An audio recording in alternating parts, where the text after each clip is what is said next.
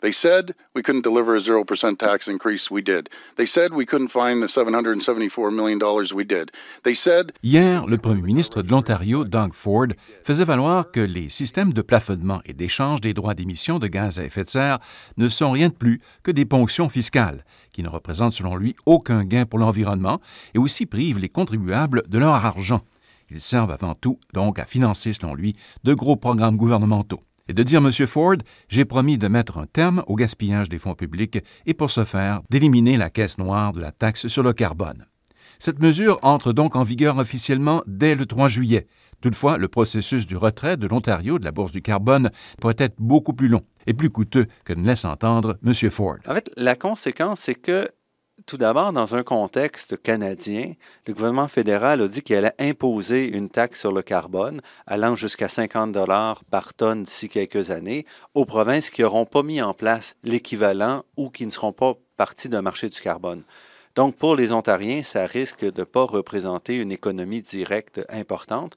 D'un autre côté, ça enlève la capacité à l'Ontario d'agir, euh, d'être proactive. Elle va plutôt être en réaction avec ce qui se passe au niveau fédéral. Normand Mousseau est directeur de l'énergie à l'Institut Trottier à Montréal. Il risque qu'il pourrait même payer plus cher euh, la taxe du carbone parce que pour le moment, on prévoit que dans le marché du carbone, le coût des crédits sera moins élevé que la taxe qui est promise par le fédéral. Euh, depuis son élection, le gouvernement Trudeau a vraiment euh, avait le soutien de la plupart des, provinces importantes pour vraiment mettre en place son programme de lutte au changement climatique. Or, avec l'Ontario qui, change de côté, ça va euh, créer des tensions extrêmement fortes avec le fédéral. Et la Saskatchewan déjà voulait poursuivre le fédéral pour s'opposer à l'imposition d'une taxe sur le carbone et il va trouver un allié avec l'Ontario. Donc vraiment, ça, disons que ça va rendre très, très incertain les actions au niveau canadien euh, pour euh, réduire les émissions de gaz à effet de serre. Il y a presque deux ans, le gouvernement canadien de Justin Trudeau, rappelons-le, avait annoncé qu'à partir de 2018, chaque province et territoire au pays devait absolument avoir en place une tarification pour chaque tonne de carbone qui serait émise. Nous savons qu'aucun plan visant à réduire les émissions de gaz à effet de serre ne peut réussir sans l'aide de nos partenaires provinciaux et territoriaux, le Canada ne peut pas se permettre de rester à la traîne. Cette annonce avait énormément déplu dans certaines provinces où la production pétrolière et gazière est importante et où l'utilisation du charbon pour produire de l'électricité est encore bien présente. Dans les faits, il apparaît aujourd'hui que la tarification sur le carbone va ralentir la croissance du PIB de tout le pays. L'objectif maintenant pour nous, c'est de l'inclure dans notre modèle euh, macroéconomique qu'on fait régulièrement pour informer le Parlement justement que voici ce qui va se produire. Il y a un changement présentement dans un rééquilibrage qui va se produire au cours des prochaines années et voilà ce qu'on voulait démontrer.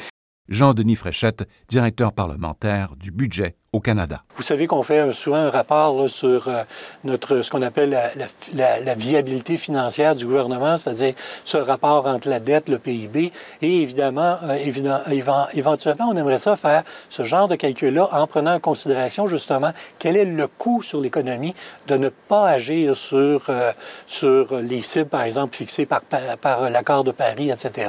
C'est un des objectifs. Alors, on a inclus deux choses, deux nouveaux facteurs de calcul dans notre modèle cette année, c'est-à-dire la taxe sur le carbone et également les effets externes et externes comme par exemple les accords euh, de, de libre-échange qui sont à venir ou qui ne viendront pas. C'est exactement ce qu'on dit, c'est-à-dire une taxe va réduire la consommation de gaz à effet de serre, et, gaz à effet de serre mais également prendre en considération le juste prix de l'extraction des produits mm-hmm. pétroliers ou miniers. C'est-à-dire qu'on sait très bien que, que les provinces vont utiliser ces revenus-là.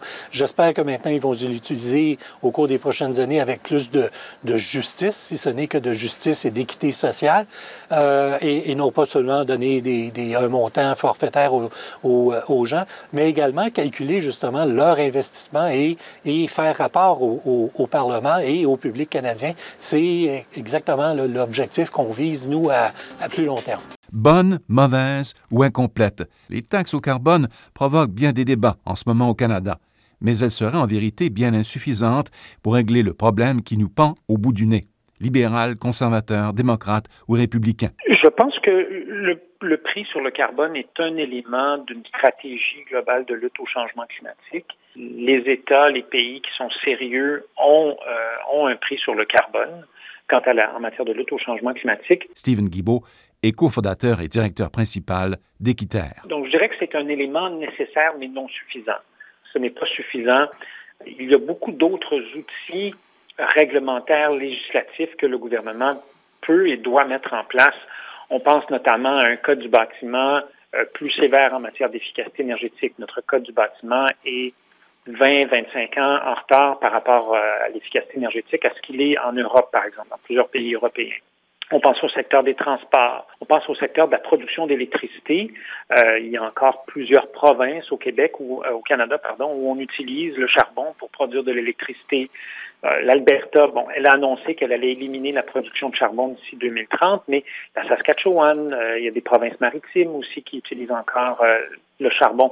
Donc, on a besoin d'autres éléments pour faire un plan d'action de lutte au changement climatique. Alors, cette composante-là, c'est un des éléments, le prix sur le carbone, mais ce n'est certainement pas un élément suffisant. Un reportage de Radio-Canada International.